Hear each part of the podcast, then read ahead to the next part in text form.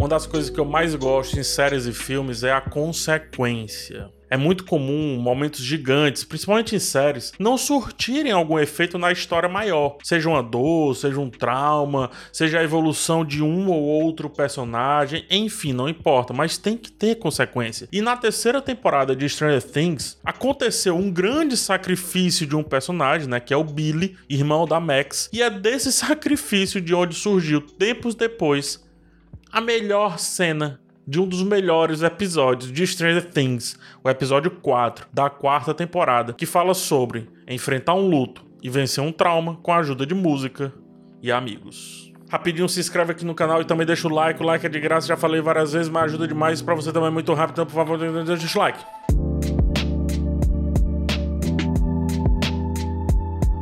O Vecna é o vilão que Stranger Things realmente precisava. Depois dos exageros estéticos dos outros vilões, né, principalmente na terceira temporada, trazer um vilão que vai direto nas fraquezas mentais das suas vítimas, eu achei perfeito para se aproveitar de uma jornada cheia de perdas, Vitórias também, é claro, mas com muitas perdas e por isso muitas dores. Alguns perderam a inocência de como viam aquele mundo, de como viam a sua própria cidade, mas alguns realmente perderam entes queridos, pessoas. A Max perdeu seu irmão. E a Joyce, por exemplo, perdeu o Bob, né? Na sua frente ali por conta do seu filho e por conta dela mesmo. Tanto que agora ela tenta a qualquer custo não perder outra pessoa. E é importante dizer, a Max, ela vem de uma família toda bagunçada, de uma realidade bem diferente ali dos outros Goons, digo, dos outros amigos, né? E a Max tinha no Billy um porto seguro para além do que os irmãos já costumam normalmente ser, uma vez que ele entendia muito bem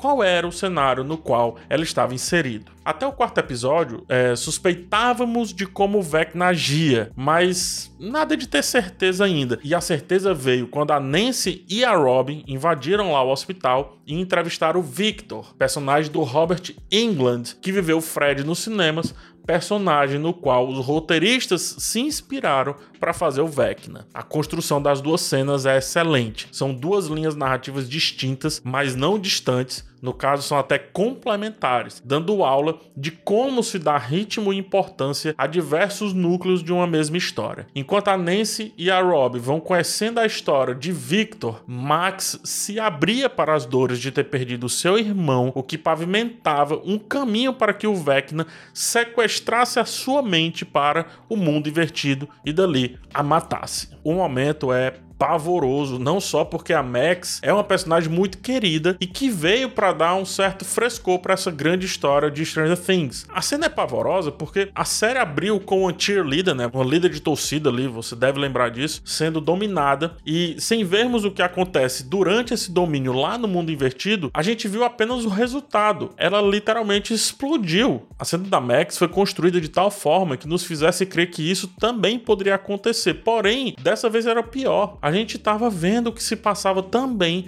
no mundo invertido, aquela realidade toda vermelha do Vecna. O clima mórbido e extremamente pessimista também acontecia no outro núcleo. A Nancy e a Rob conheciam uma história muito trágica, com um final completamente infeliz, convidando nossa percepção a também ser pessimista. Anexar o que acontecia lá o que aconteceu com a líder de torcida lá no começo e o que estava acontecendo com a Max era inevitável. Eis que a solução para aquele problema começa a aparecer: músicas e amigos, né? E aparentemente isso basta. A cena cresce em tensão no exato momento que agora temos a solução. O desespero consome o Dustin, que, em uma excelente atuação do Get Matarazzo, inclusive, se joga no chão, tomba, bola, enquanto corre ali para pegar as fitas cassetes que salvariam a Max. Parece que não ia dar tempo, o Vecna ele não estava perdoando, ele estava no domínio da situação. Nancy Rob também precisavam se resolver. O fone de ouvido chega, Running Up the Hill da Kate Bush é tocada e aos poucos a Max vai retomando ali o domínio da situação. Antes cabisbaixa, quando foi visitar a lápide do irmão, agora ela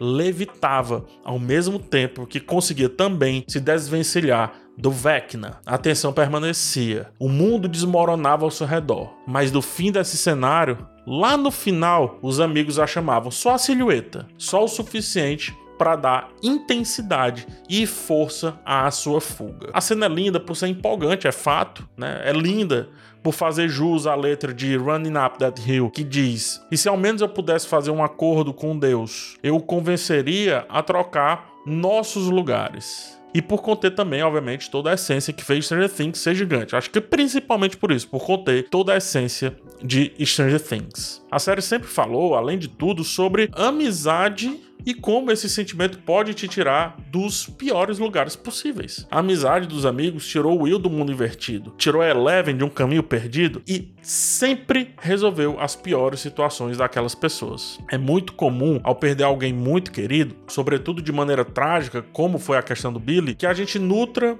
o sentimento de que foi injusto. Injusto ao ponto de querer até ir no lugar daquele que se foi, né? Questionar por que não eu por que não? É o que conta a música da Kate Bush. É evidente também que a Max sentia isso para com o seu irmão. Ela também poderia ter se sacrificado no fim da terceira temporada, mas foi ele, o Billy, que se foi e agora ela vive, só que vive sem ele. A dor já vinha sendo abordada em introspecção desde o começo dessa nova temporada. É o que eu falei lá no começo, consequências. Ela estava aparecendo sozinha nas cenas, ela já não estava mais tão próxima dos novos amigos e parecia fugir daquela história. Ela não queria mais enfrentar aquela realidade. Cena cresce exatamente quando percebemos também que a Max está enfrentando tudo isso, enquanto ao mesmo tempo entra nos seus primeiros anos de adolescência. Aquele momento onde certezas e incertezas são exageradas. Quando tudo parece ser maior do que de fato é. O adolescente ele sofre mais, sente mais, chora mais. Os hormônios gritam no corpo, a puberdade e seus efeitos a atacam.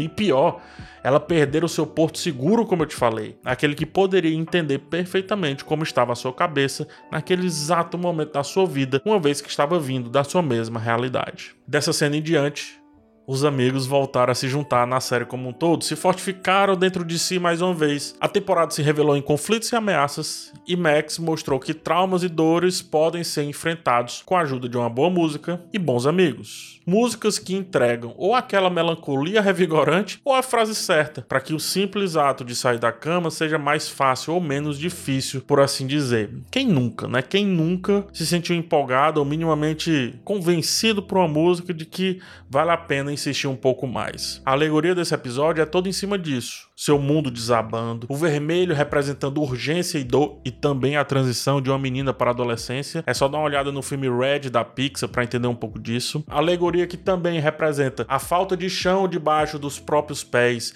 e depois uma queda para a realidade no caos de uma perda, no caos interno de um luto, não tem definição melhor do que trovões no coração, que é o que diz a música da Kate Bush escutada pela Max. Trovões no coração. Quando isso acontece, nada como pessoas queridas torcendo para que a gente consiga sair dessa dessa vermelhidão incômoda, para que a gente consiga desviar das pedras que o universo lance finalmente, para vencermos aqueles que de alguma forma querem usar nossas feridas contra nós mesmos. O Vecna assustou-se pela primeira vez, ele perdeu. Mas é importante dizer, ele continua lá, na ativa, de maneira etérea, quase adormecida, mas ele está lá.